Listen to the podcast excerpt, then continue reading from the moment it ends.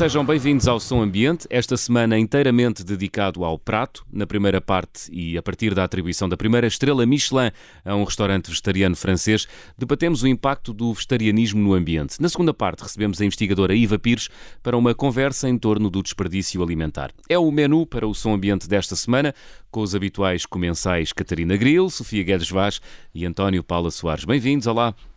Olá. Olá, bom dia. Vamos começar, Olá. vamos começar pelo habitual amuse-bouche do programa, os sinais. E começamos pelo sinal encarnado. António, é um sinal em jeito de denúncia. O que se passa no Sado? Oh, oh João, é, é, um sinal encarnado, mas podia ser um sinal cinzento, e, muito cinzento, e, e por duas razões.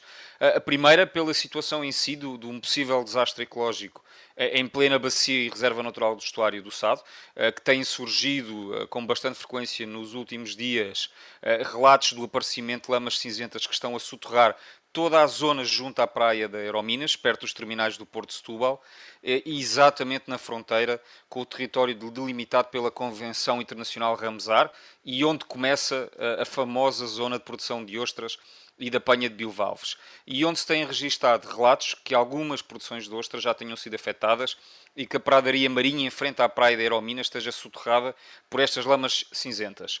Supostamente, eh, e aqui é, é, é que está também o, o, acrescentar do problema, é que já há relatos que esta descarga, esta descarga de lamas tenha chegado também à zona da Alcácer do Sal uh, e decorreu do rebentamento de uma parede de contenção de águas de dragagens efetuadas com o intuito de aprofundar o terminal de carga e que, de acordo com a concessionária, são sedimentos compostos apenas por areia e argilas provenientes do próprio leito do Sado, retirado, retirado da zona das gradagens.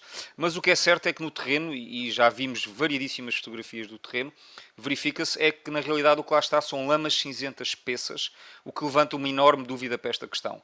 A dúvida entre o que se vê no terreno e as explicações das entidades responsáveis, onde também aparece a questão do estudo de impacto ambiental desta dita obra, que pelos vistos foi dispensado pela APA por já existir um estudo feito há mais de 10 anos para o mesmo local uh, em causa. Ou seja, são informações contraditórias, mas as fotografias do que se passa no terreno são muito claras. Ou seja, são, é, infelizmente, muito escuras. A mim, este é um sinal que me toca bastante, pois eu vivo muito próximo do local, em plena reserva natural do estuário do Sado e paredes meias com um afluente do rio do Sado, e como tal, gostaria bastante que realmente fosse apurada a realidade da situação e que se pusessem o mais rápido possível em prática todas as medidas de mitigação possíveis para restabelecer as condições da pradaria marinha e dos habitats em redor da zona afetada. É um encarnado apenas porque não pode ser um sinal cinzento. Sinal amarelo da Catarina Grilo. Catarina, estás com um pé em cada margem do Douro em relação à construção de um hotel na região do Douro Vinheteiro. Porquê? Bem, olha, o sinal não é tanto para o projeto em si, na hum. verdade cada um pode querer construir o que quiser, uh, mas entre o querer e o fazer temos sempre, obviamente, a conformidade com as regras de planeamento urbano, ordenamento do território, etc. E não é por acaso que é já a terceira vez que este projeto é submetido a uma avaliação de impacto ambiental, porque não passou no crivo destas regras nas duas primeiras vezes. Este projeto é de construção de um hotel com 180 unidades de alojamento em pleno Douro Vinheteiro Património da Humanidade. E este sinal vai, amarelo, vai para as autoridades locais, por um lado, que elaboraram um plano pormenor que contempla um hotel destas dimensões dentro do património mundial. Para além do hotel, um campo de golfe, sonhar é sempre grátis, mas é amarelo também porque este plano pormenor foi aprovado pela CCDR Norte que agora chumba o projeto do hotel. Há boas razões para não aprovar este projeto, de facto, e de acordo com o Conselho Internacional de Monumentos e Sítios, a construção terá impactos negativos, diretos, indiretos, certos, permanentes e irreversíveis, de magnitude elevada e não, não minimizáveis. Mas esta é a pior forma de travar este projeto, é dar o dito por não dito, aprovar algo que não deveria ter sido aprovado, o plano pormenor, e depois chumbar o projeto que contradiz, contradizendo assim a primeira decisão sinal amarelo para as más decisões no ordenamento do território. E o sinal verde desta semana é mais ouro sobre azul para a Sofia, porque um documento da Agência Europeia do Ambiente, Sofia, questiona o atual modelo económico baseado uh, no crescimento. Vês aí sinais de mudança e de esperança? Eh, sim, sem, sem, dúvida. A Agência Europeia do Ambiente, que está sediada em Copenhaga e faz parte da arquitetura da União Europeia, tem como grande objetivo produzir informação que informa a política de ambiente europeia. Tenho aqui uma pequena declaração de interesses, porque trabalhei na agência durante sete anos e foram anos muito felizes. Saudades. Enfim, mas o que eu. E, e a agência, de 5 em 5 anos, publica um mega relatório sobre o estado do ambiente, uh, que então informa como é que há de ser a política europeia do ambiente. Mas, no entretanto, destes 5 anos, lançam muitas outras publicações e, por acaso, vale a pena ir ao, ao, seu site, uh, que tem relatórios muito interessantes. Mas o delírio, para mim, uh, que anda a namorar os sistemas económicos alternativos há mais de 15 anos, mas sempre em contexto de nicho e a saber que vou logo levar pancada dos economistas, foi que agora, agora em janeiro a Agência Europeia do Ambiente finalmente publicou um briefing que é uma nova moda para quem não tem paciência para ler grandes calhamaços, intitulado Crescimento sem Crescimento Económico. Uh, simplesmente o briefing diz que não é possível um desfazamento entre o uso de recursos e o crescimento económico e, por isso, se queremos levar a sustentabilidade a sério, temos que considerar questionar o crescimento económico.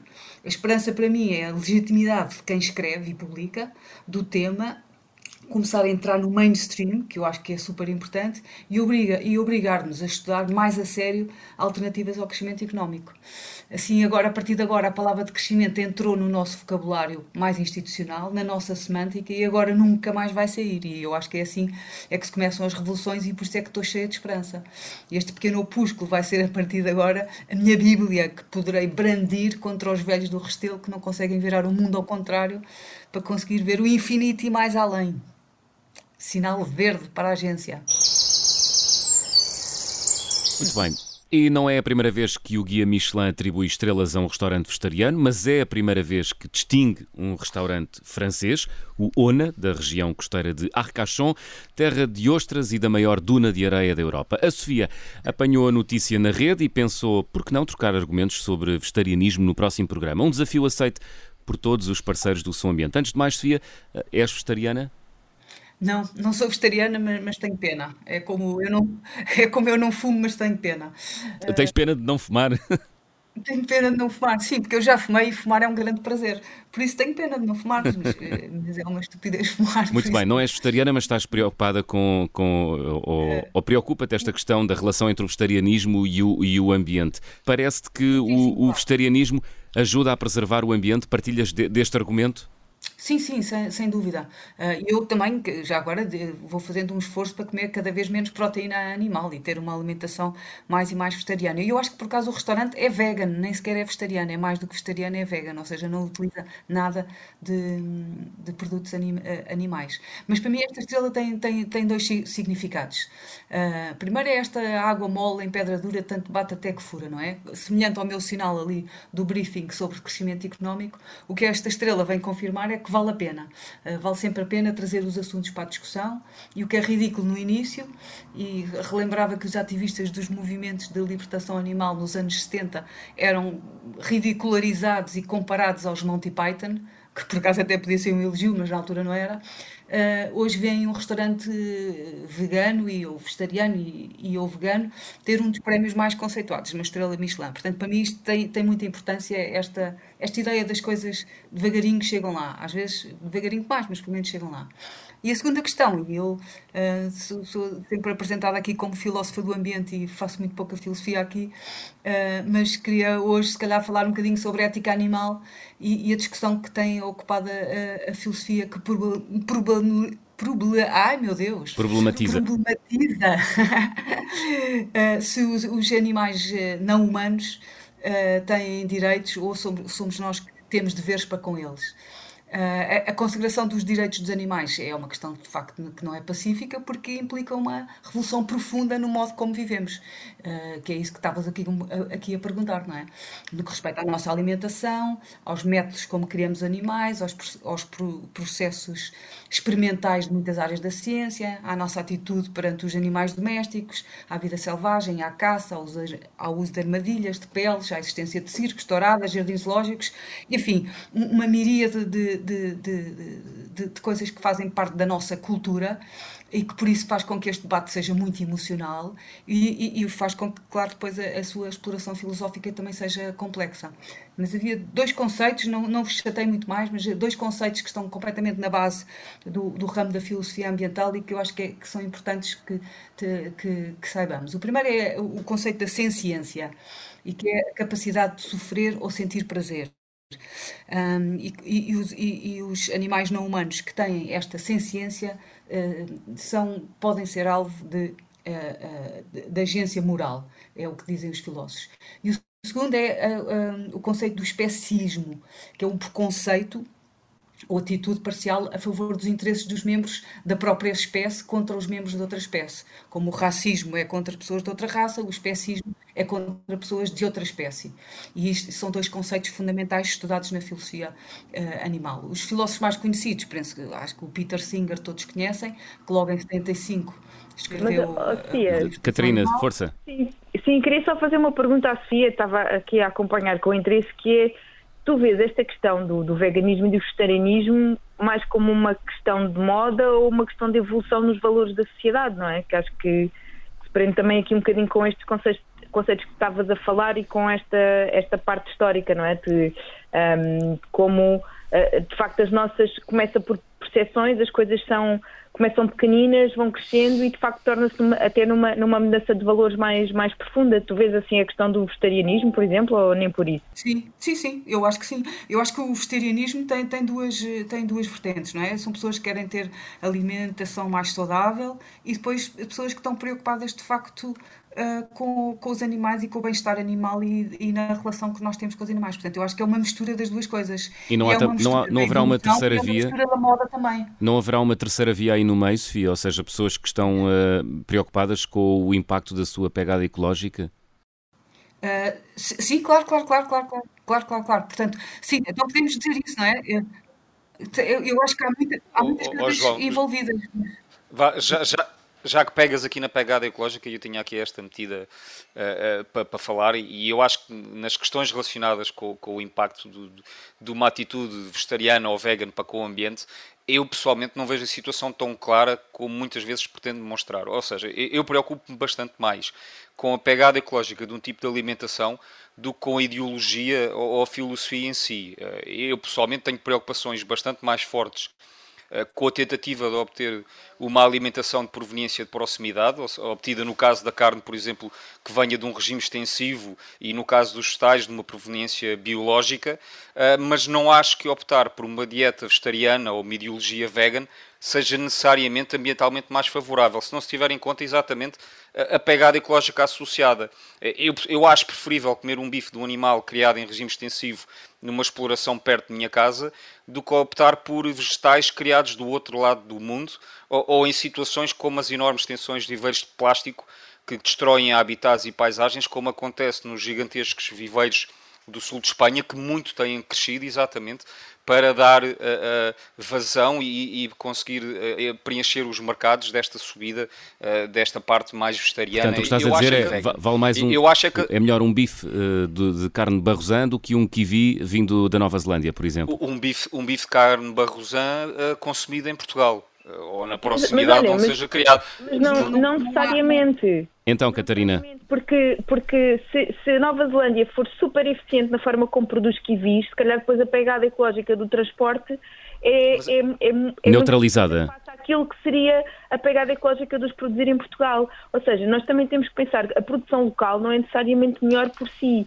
A produção local, quer dizer, ninguém, vai, ninguém passa pela cabeça estar a fazer exploração comercial de ananases no meio do Alentejo porque o, o gasto de água vai ser tão, tão, tão, tão surreal, não é? Que, quer dizer, não, não faz sentido. Portanto, nós temos que pensar é que a produção, oh, a produção oh, local, desde que seja adaptada às condições mas, uh, é da climáticas, ou seja, às características do sol, do clima, à disponibilidade de água, uhum. não é simplesmente tudo o que é local é bom, é óbvio que também aquilo que o António dizia de eu também prefiro um, um, um bife de uma carne que tenha sido produzida em regime extensivo e que eu saiba que o modo de produção é adequado às características do local onde foi produzido, que isto também é importante. Hum, António. Mas, mas oh, agora, oh, também, uh, agora também, António, deixa-me só dizer que nem, se nós comemos carne uh, com a quantidade e frequência que comemos, não podemos todos estar a comer Exatamente, mas, é, mas, é, mas, é, mas era aí, era aí exatamente, mas era aí mas, então, Sofia, aí que eu queria entrar também, é que, é que falta claramente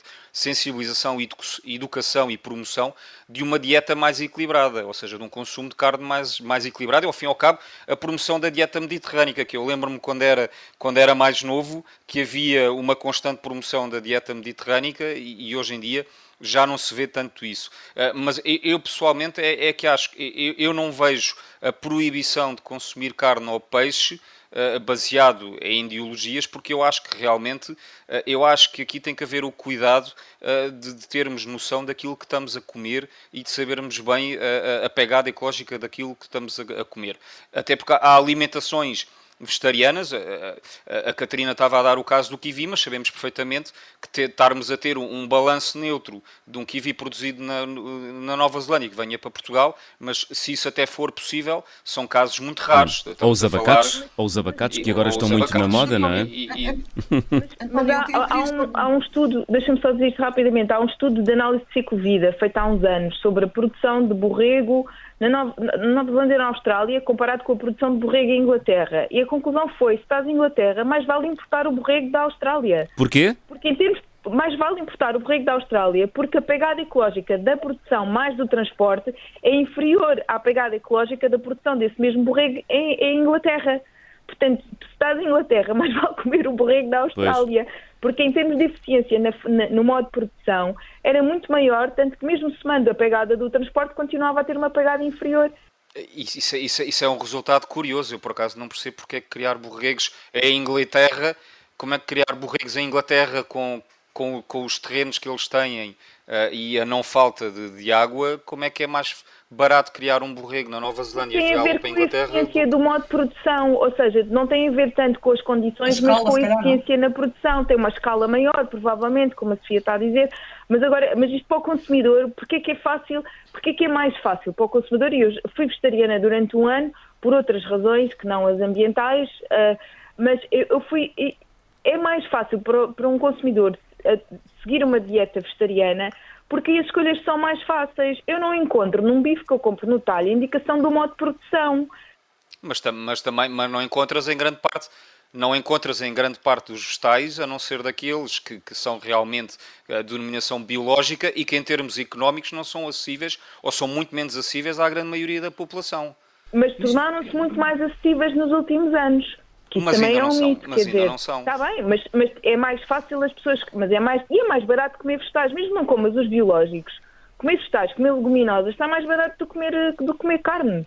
Há um argumento económico muito claro para uma pessoa se tornar vegetariana. Ah, está bem, mas eu, não, mas, eu, mas, eu não, mas eu não estou preocupado aqui nesta nossa discussão com, com o argumento económico, estou preocupado mais com a pegada ecológica daquilo que estamos a comer. Mas, António, mas as escolhas das pessoas também são, são, são definidas pelo argumento económico, não é? Se é mais claro. barato. Mas, eu também queria dizer, quando, quando o António fala aí de, de uma ideologia que proíbe, uh, uh, proíbe o consumo de carne.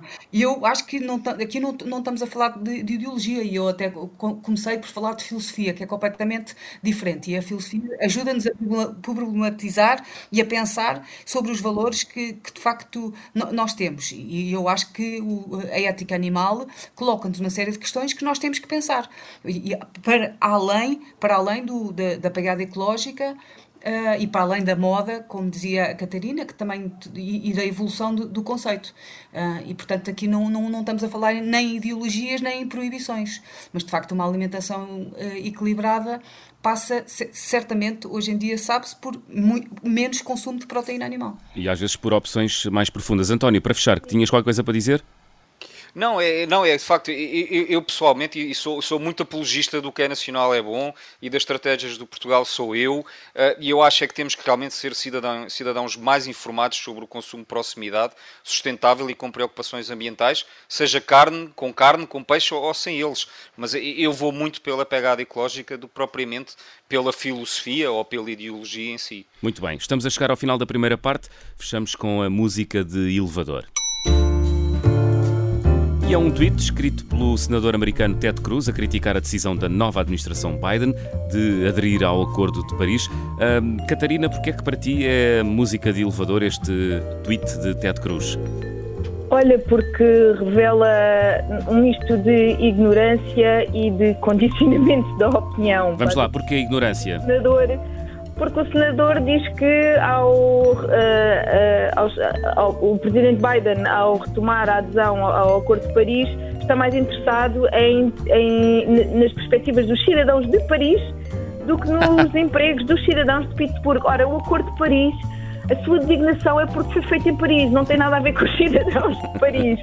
Um, portanto, é, é, é, música de elevador, porque revela toda, toda uma ignorância e, e não, olha, não sei o que mais que diga, porque isto é, é, é, mesmo tão, tão ridículo, pronto, que fala, fala por si. Muito bem, está feito o fact-check. Uh, ponto final na primeira parte do Som Ambiente. Regressamos já a seguir a uma curta pausa. Vamos falar de desperdício alimentar. Até já.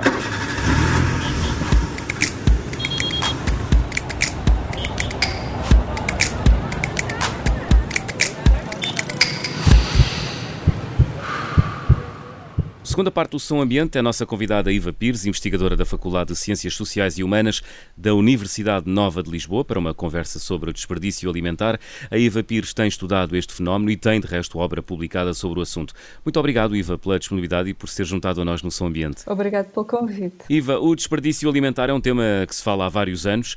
Sabemos, eh, em Portugal, quanto é que desperdiçamos por ano?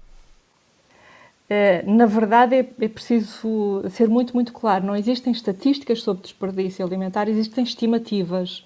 Uh, e realmente uma das primeiras estimativas foi calculada por um estudo em que eu estive envolvida e a Sofia também, o PERDA, estimou cerca de um milhão de toneladas de alimentos que, apesar de estarem adequados ao consumo humano, acabam no lixo por, por várias razões. Um, mas é uma estimativa e isso é, é, muito importante. Por vezes as pessoas ficam confusas, mas eu vi um valor num, num relatório, vi um outro valor no outro relatório. Isso pode acontecer porque usaram metodologias diferentes para calcular essa estimativa. De qualquer modo, eu gosto de reforçar que seja um valor que esteja sobre ou subavaliado, o importante é que é já uma dimensão significativa e, portanto, é importante olhar para o tema e discutir o tema do desperdício. Uhum. Este milhão de toneladas de, de, de alimentos desperdiçados eh, é por ano? Por ano e acontecem, como nós dizemos, ao longo da cadeia do campo ao garfo. Portanto, desde a produção, pós-produção, na distribuição, em nossas casas, no canal Oreca. Portanto, é, é uma estimativa para um ano uh, e do campo ao garfo, portanto, inclui todos os segmentos da cadeia alimentar. E, e sabemos uh, com detalhe ou com relativo detalhe onde é que se desperdiça mais comida? Uh, sim, a maior parte dos estudos aponta para o facto de ser, na fase final da cadeia, os consumidores, as famílias, aquelas que mais contribuem para o, o desperdício de alimentos.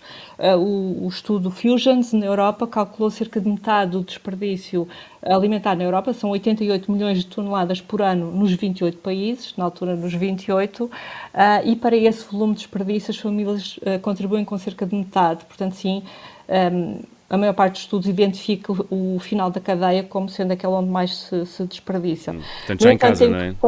Já sim, em casa, depois de comprados, de, de de armazenados em casa, depois acabam no lixo. Metade, metade dos alimentos comprados, é isso? Sim, é, é importante perceber que o desperdício em nossas casas acontece nos vários momentos de interação com, com os alimentos. Muitas vezes tendemos a olhar só para o momento em que estamos a deitar um alimento que, entretanto, apodreceu para, para o lixo. Eh, no entanto, esse volume de desperdício resulta das, dos vários momentos de interação que nós temos com os alimentos.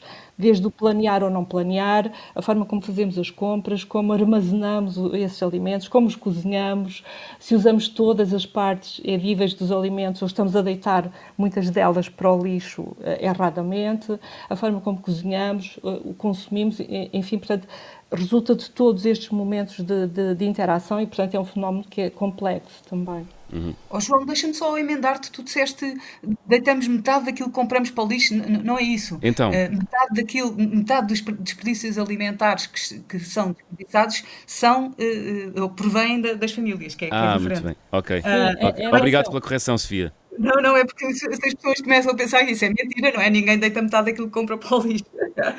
Mas de qualquer maneira, Iva, já agora podes, podes também falar que isso é na Europa, porque nos outros países eh, quem desperdiça mais eh, são no, no, nas outras fases.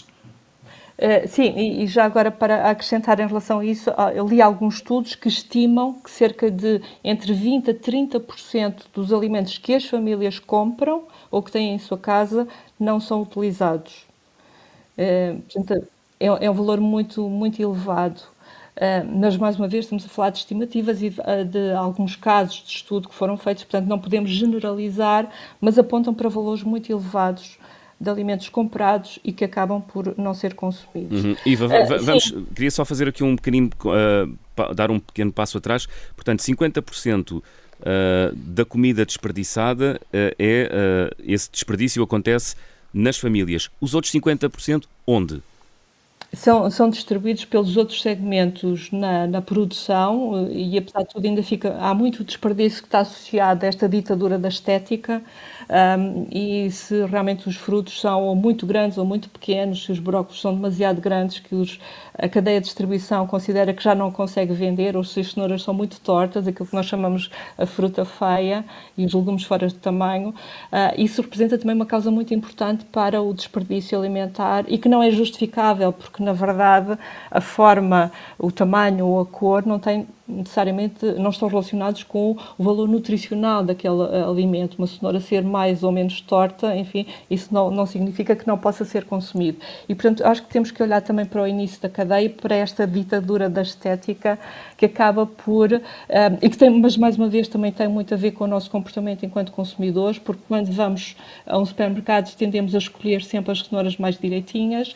Isso faz com que depois as cadeias de distribuição digam para o seu, eu não vou comprar cenouras ou fruta feia ao, ao, produtor porque depois não consigo vender uh, aos meus consumidores. E isso fica no campo. Um, e a quantidade de frutas e legumes que ficam no campo é também muito elevada. Ou oh, Iva, então temos... Também. Iva, desculpa, então temos aqui se 50% eh, desse desperdício é das famílias e outra parte vem, por exemplo, da produção com, com a seleção pela negativa de uma grande parte a dos triagem, produtos. Sim. Ou seja, temos aqui um problema educacional, quer do, do, em termos de comportamentos, quer em termos de tendências eh, de escolhas por parte da sociedade.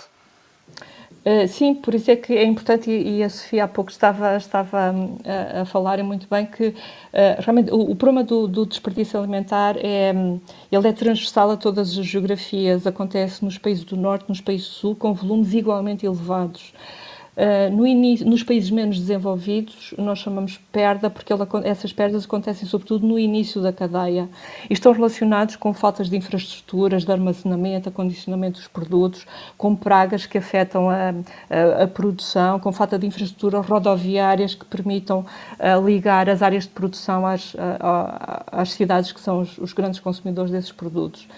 Nos países mais desenvolvidos, esse, o desperdício acontece sobretudo nos últimos segmentos da cadeia no canal Oreca, na distribuição e, e, nas famílias, e nós chamamos desperdício alimentar. Portanto, a FAO distingue entre perdas, que acontecem sobretudo no início da cadeia e ocorrem sobretudo nos países menos desenvolvidos, e desperdício, que acontece sobretudo nos segmentos finais da cadeia um, e nos países mais desenvolvidos.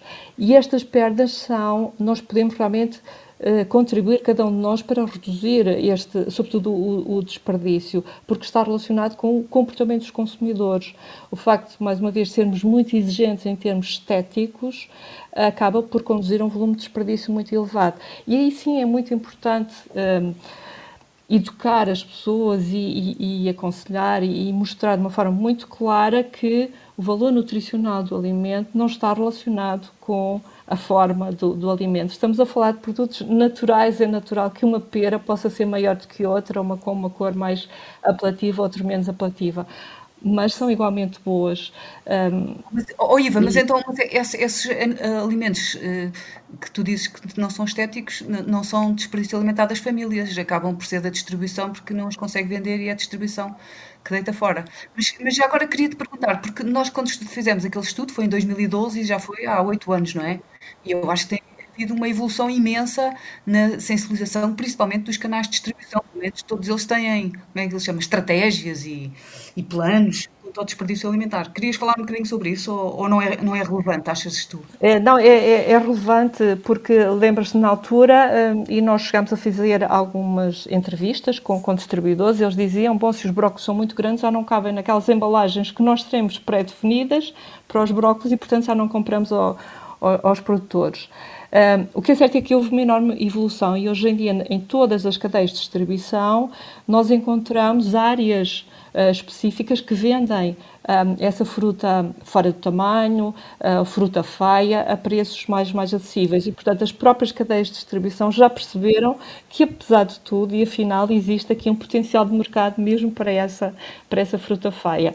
Para além, como é evidente, de outras, uh, da, da cooperativa Fruta Feia, que teve aqui um papel muito, muito, muito importante, mostrando que existe potencial, existem consumidores potenciais para essa fruta um, que é vendida a um preço um pouco mais baixo. Sim, sem dúvida, houve uma grande, uma grande evolução também um, na, nas estratégias e na forma como as cadeias de distribuição abordam o tema do desperdício alimentar, que é já uma preocupação para eles também. Até na própria confecção daquelas coisas que eles fazem, não é? Aquilo, eh, aquelas Sim, sopas. As sopas, que, por exemplo, que como é fazem, é? Que utilizam esse tipo de materiais, não é? Sim, sim, as frutas e legumes que já estão um bocadinho, enfim, que já, um, já não estão tão frescos para vender ao consumidor, mas que servem perfeitamente para fazer uma sopa. E, e, e a sua cadeia de, de, produção de alimentos confeccionados já se abastece muito uh, destas frutas e legumes, o que é muito bom. Portanto, fora de tamanho ou, ou fruta feia, o que é realmente muito bom. Uh, sumos, uh, compotas, sopas, tudo isso pode, no fundo, contribuir para reduzir um bocadinho o desperdício alimentar, porque pode mobilizar essa, essa fruta feia e esses legumes fora, fora do tamanho. E que já não eu estão tão frios. Eu lembro-me eu lembro quando nós fizemos o estudo e entrevistámos várias famílias, havia esta questão de facto da sopa, que o facto dos portugueses comerem tanta sopa fazia com que de facto houvesse mais aproveitamento do que outros estudos comparativos. Mantém-se esta, Uh, sim, mas também há estudos que mostram que, por exemplo, as pessoas compram os legumes para a sopa e deitam os talos fora. Uh, e, portanto, não há uma relação direta. Sim, talvez. Uh, e, mais uma vez, a questão da literacia alimentar é importante. Catarina. Sim, e devemos, devemos atuar em que fase da cadeia, da, da cadeia de abastecimento? Porque na, na, fase que tem mais desperdício, que é junto dos consumidores, não é? É, um, é onde o potencial de redução é maior, mas há muitas pessoas, somos 11 milhões de pessoas para convencer a reduzir o seu desperdício. Mas na fase da cadeia com menos pessoas ou agentes, não é? A redução uhum. possível será mais facilmente alcançável à partida. Por onde é que devemos começar? Onde é que faz sentido atuar? Eu diria que não é uma questão de ou uma coisa ou outra. Eu penso que temos que fazer uh, tudo, não é?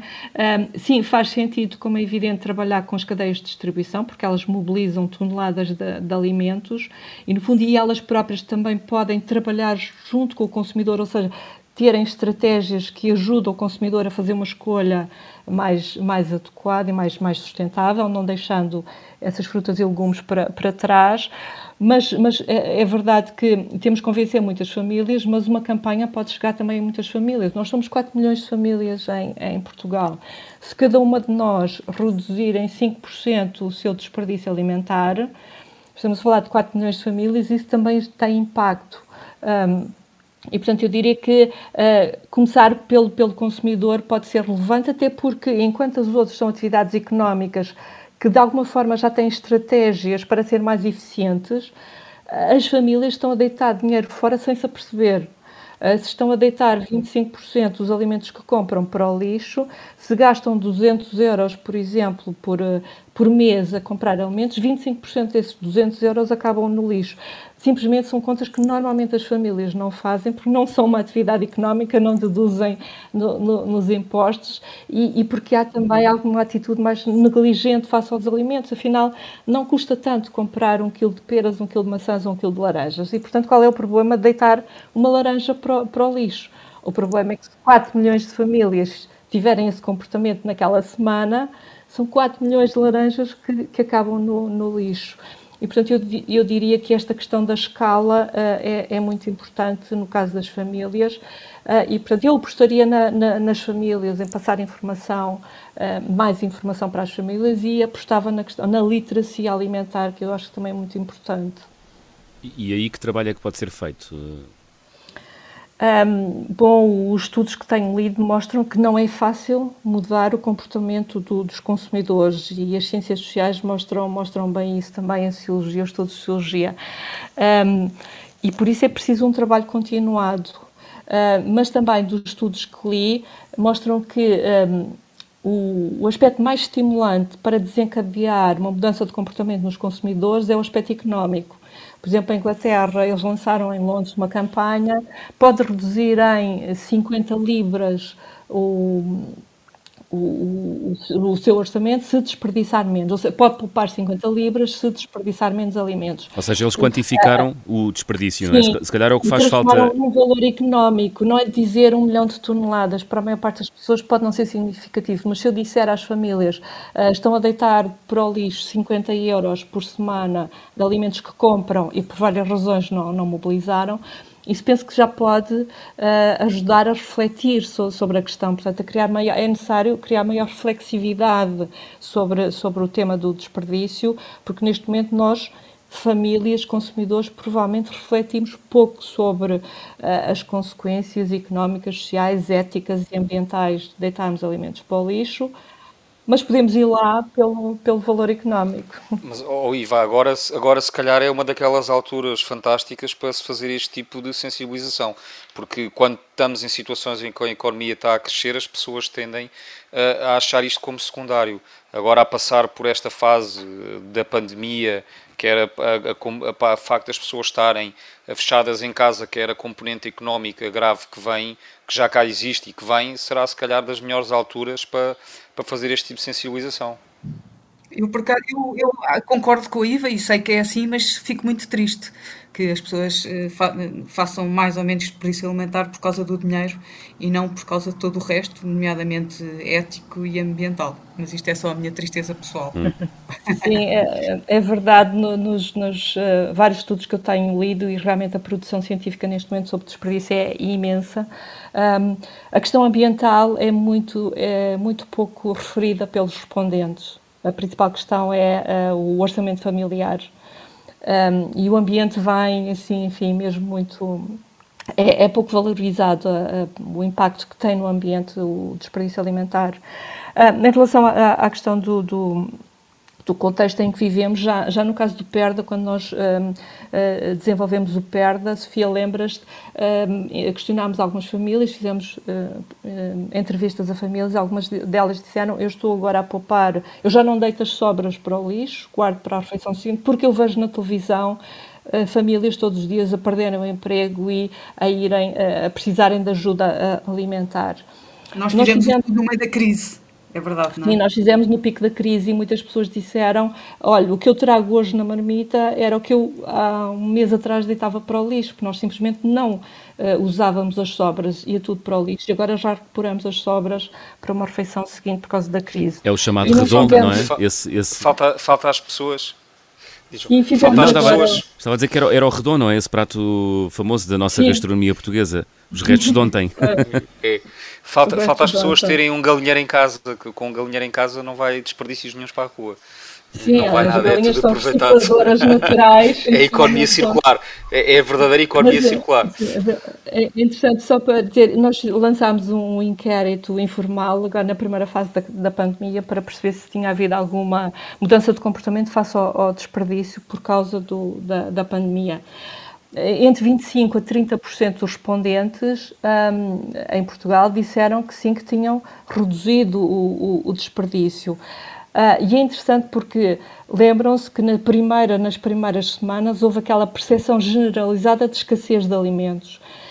Não se verificou, mas essa percepção de escassez desencadeou imediatamente uma alteração de comportamento dos consumidores entre 25% a 30% disseram que reduziram alguma coisa ou muito o desperdício, que é de frutas e legumes, e adotaram várias estratégias, fizeram mais planeamento das compras para não ir com tanta frequência, geriram melhor o estoque em casa, algumas até disseram que arrumaram a despensa por datas de validade. Um, e, portanto, pessoas, imediatamente os consumidores reagiram a essa percepção de, de escassez, eh, procurando gerir melhor o estoque de alimentos que tinham em casa, e isso traduziu-se autorreportado, como é evidente, isso traduziu-se numa redução do, do, desperdício que alguns consideraram significativa em termos de, de, frutas e legumes. Portanto, aqui também uma outra questão importante que é o, o negociar tempo.